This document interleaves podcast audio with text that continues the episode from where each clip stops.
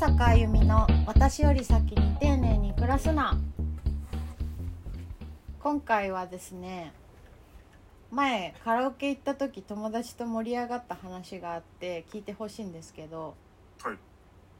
恋愛的に気になってる人と2人でカラオケに行った時に何の曲を入れるのがベストなのかっていう話で盛り上がったことがあってはいはいでなんかいわゆる可愛い曲とかなんか恋愛ソングみたいなのとかあとさなんかゆいのさ「恋しちゃったんだ」とか さチェ結リーね構その鉄板っちゃ鉄板じゃないですか。うんチェリーですねとか、まあ、西野カナとかありますけどあのーそれってぶっちゃけ元から好意持ってる人が歌ったらまあ可愛いけどうんなんか汎用性が高すぎてうんあんまりその俗人的な殺傷力が低いよねっていう話になって 殺すな殺すすぐ殺傷しようとするけどなす ぐ殺そうとするえだから人のキャラクターによってやっぱりグッとくる恋愛ソングって違うんじゃないっていうか、まあ、恋愛ソングじゃなくてもいいんだけどもはやだからグッとくる曲って人によって違うよねと、うんこの人がこれ歌ったら超グッとくるけど別の人が歌ったらそうでもないみたいなことってあると思うんですようんはいである俺たちのそれぞれの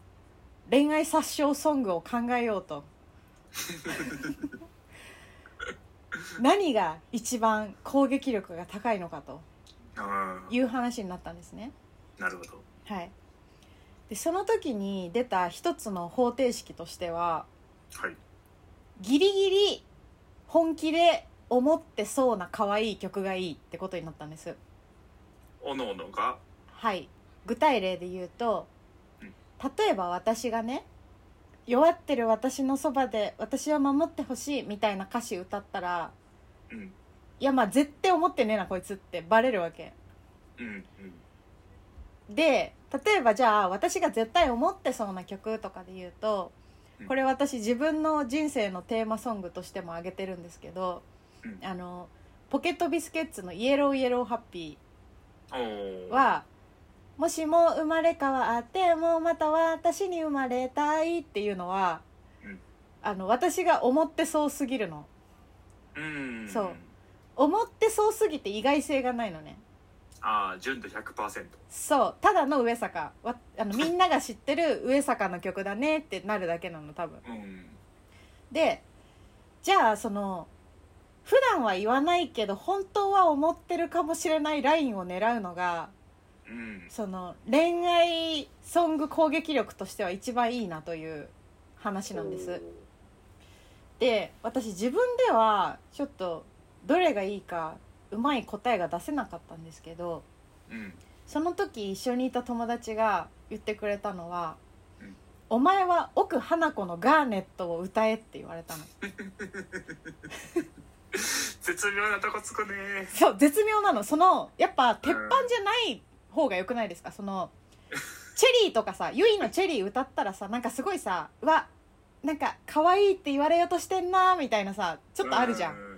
世代的にはそ特うにさとかちょっといい感じの空気の人と二人っきりでチェリー歌ったらさなんかちょっとさ来てんなってなるじゃんなんかうんはいなので奥花子はかなり絶妙でしてはいはい、でその子がギリギリ上坂が本当は思ってるんじゃないかっていう意味で言ってくれた理由をちょっと考察していきたいと思うんですけどはい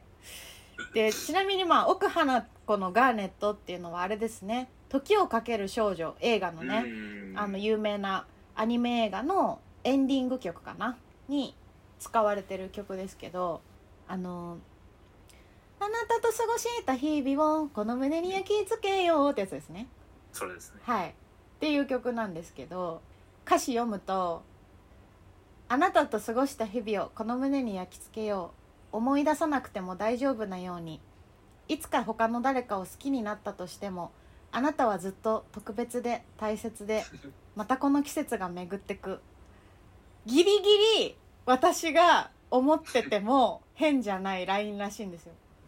うーんうんうんはいうんうん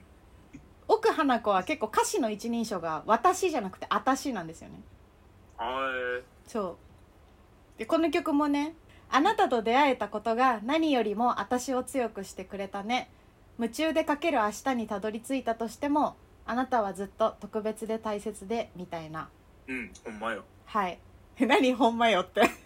ほんまやいや今歌詞見てるんですよあそう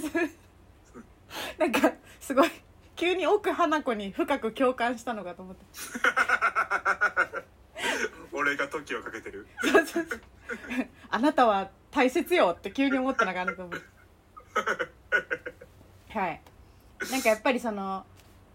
ねあなたといたことが何よりも私を強くしてくれたねだからあなたはすごく特別なんだよとかは上坂が若干心のどこかで思っててもおかしくないという意味でいいギャップですと、うんいうことを言われてなるほどこれだと思いました人間やっぱギャップギャップですねとはいいまあ私はこんなガーネットのような恋をしたことは特にないですけ どなないないんかいないですけれどもあのやっぱ結局やっぱそうだから人間やっぱイメージとのギャップだから大事なのはああこんな いつでも包丁を振りかざしそうなはい思われつつも思われつつもあなたとの日々が大事だよと、ははいはいはい、い、まあ友達とかに思うこと全然あるしねうんあなたと出会えたことが私を強くしてくれたんだとかあなた大大切だよって思うことはまあ全然ありますので、うんまあ、確かに違和感ないなって言われて思ったんだよねなのであの落としたい人がいる人は自分の恋愛殺傷ソングを考えた方がいいと思いますえこの曲を、はいその2人でカラオケ行った時にってことそう2人だけやねんな2人だけやねんなあでも最悪、えー大人数とか複数人でもいいけど、うんいいけども、まあ、攻撃力は落ちるよねいやそこはね難しくてあの2人で行ってたらうんもうなんかウィニングランな気がすんねんなうーんどうなんやろお落ちるんかなえー、2人で行ってたらえでもなんかさ終電なくしてカラオケしかないからカラオケ行こっかとかないとかね僕この議題に対してすごく同点なんかもしれないですけどはいないんですよその体験があそうなんだそうカラオケっていうのは多人数で行ってるからうんその状況にまずないっていうのがあってもうもしその2人きりの状況でうんやましいことがない上で歌われてもそうかって感じやなでこれはだからすごく人によるっていうのはあったりするいやままあそうなんでとか恋愛の全ては人によるんだけれどもうんこういうヨタ話が楽しいから許してよいやまあ許すあのねんけさどだ刺かさるってことにしといてよそこはら僕のイメージとしてうは、んイメージとしては多人数でうんやった方がグッとくるかもああねあ、うんででもそれは確かにあの人が歌ってる曲をちゃんと聴く人かどうかっていうとこがありますねああまあそれもあるはいあの2人だと聴かざるを得ないじゃないですかうん大人数だとなんか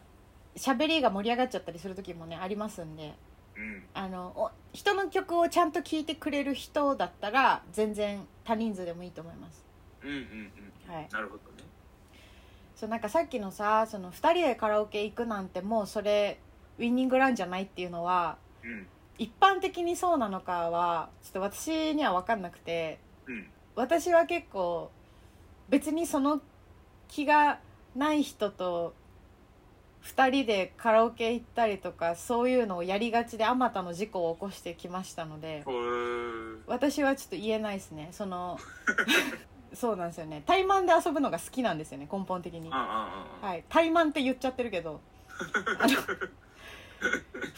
人とか少人数で遊んで深い話をするっていう競技が好きなのであそれはわかるよはい、それがね、し私やりがちなんでその気がある人にもない人にもそういうことするんで、うーんはい、ちょっと私は別にそれはウイニングランではないなと自分は思うんですなが、るほどね、はい、人によるかも確かにそれはもうそうだろうっていう人もいるかも、なんか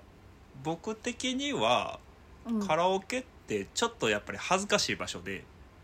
恥ずかしい、落とすって気持ちを持ったことがないんですようん、まあ正直私もないけ どない んかいけどてかまだそこまで親しくない子うんとかの歌でグッときたことは何回かありますえーあるんだ、うんちょっとこじれてるかもしれないけどねえ覚えてる具体的に何の曲だったとか覚えてるなんか後輩の彼女やってんけどうん後輩の彼女なんでその恋愛感情全くなくてうんでその子がすごいこう無表情な子なんですようん子がカラオケであの銀杏ボーイズうんの日本発狂か綾波レイが好きどっちやったっけな綾波レイが好きかなうんをむっちゃ歌っててうんでそこはまあなんかイメージつかつかめたんですよはいはいはいなんですけどその時むちゃくちゃ楽しそうであーいいギャップだねで俺も思わず乗っちゃってはいはいはい、はい、で僕も大好きなんで一緒に歌って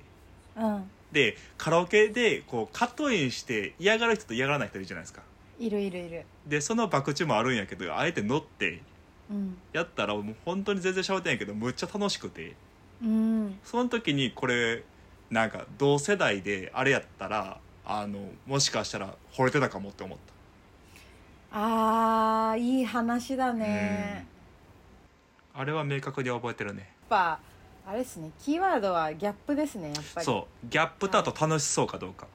ううんそっか普段無表情だと楽しそうな時に殺傷力が上がるんですねうんわかるわかる逆もありきかもしれんしねなんかすごい明るい子とかでがうんまあ僕のその好きな選曲でいうと千秋直美とか歌ったらあうおってなるかもしれんおおってなるかもしれんかっこいい俺そうかっこよさも良かったりするんですよねーあかっこいいのがいいんだそう僕かっこいい人が好きなんですようんいいね うん確かにね千秋直美とかでもだいぶ歌唱力いるからねまあねまあなんか昭和歌謡とかそういうところなんかもうんうん、うん、こうムーディーな曲やったりはいはいいいよねえでも上坂さんが歌ってギャップのある曲ってなんなんやろえまあでも私ベース結構元気で明るいと思ってんですけど合ってます まあまあ合ってる元気で明るい元気で明るい子だと思ってる んです、自分のことを僕は友達とあの自分たちのことを寝腐れって言ってるんですけど 根腐れうん寝腐れしてるからで割と仲良くなる人全員寝腐れしてると思ってるんですけどあじゃあ私も根腐れはしてるかもし寝れない、腐れはしてるかかもしれうない、んけどまああの暗くはないよ、そうだうね、ん、まあでも根腐れってそういうことでしょ表面上の明るさに関わらず根の話をしてるんでしょそうそうそうそうそうそううん、確かに根は腐ってるかもしれないけどねだから底抜けに明るい曲とか歌ってたらギャップあんのかなでもさ今言ってて思ったんだけどうんギャップってやっぱりその陰か陽ぐらいさうん明るいか暗いかぐらいの概念じゃないとこう分かりづらいじゃないですか他者にうんうん根腐れしてるのに表面上明るい人ってうんすでに一回ねじれの関係が起きてるんですよね起きてるねだからそこからギャップつくの多分だいぶむずいんですよねなんか暗く言っても明るく言ってもまあそうだねになるというさああ でもやると僕あのバックナンバーとか歌うとむっちゃ意外って言われますよ あ鵜飼さんバックナンバーいいかも僕あのこの話で一個だけあったのはバックナンバーでした、ああ落とし曲としてねうん、落とし曲というあかーギャップ曲やねうん、ギャップあると思うなし鵜飼さんって結構いろんな恋愛の歌がうん本当に思ってそうってなるかもしんない鵜いや飼さんってそうあのバックナンバーの高根の花子さんをはいはいはい、はい、歌った時に「鵜飼さんやん」って言われたあ確かにね なんなんかバックナンバーのメンタリティがしっくりくる人ってあんまり多くはない気がするんだけど、うんあとしっくりきすぎて前面に出ちゃっててギャップが低い人とかいると思うんだけど、はい鵜飼さんはバックナンバーかなりいいギャップかもしれないそうやねで俺も嫌いじゃないしでもむちゃくちゃハマってるわけでもないし、そうだよねそういう意味そういう意味では上坂さんの方程式にむちゃくちゃ乗っ取ってるんですよああいいよそれいいよいいよ、うんそういうことですねそういうことですねうん、 OK バックナンバー練習しますあそれがいいです私もガーネット練習します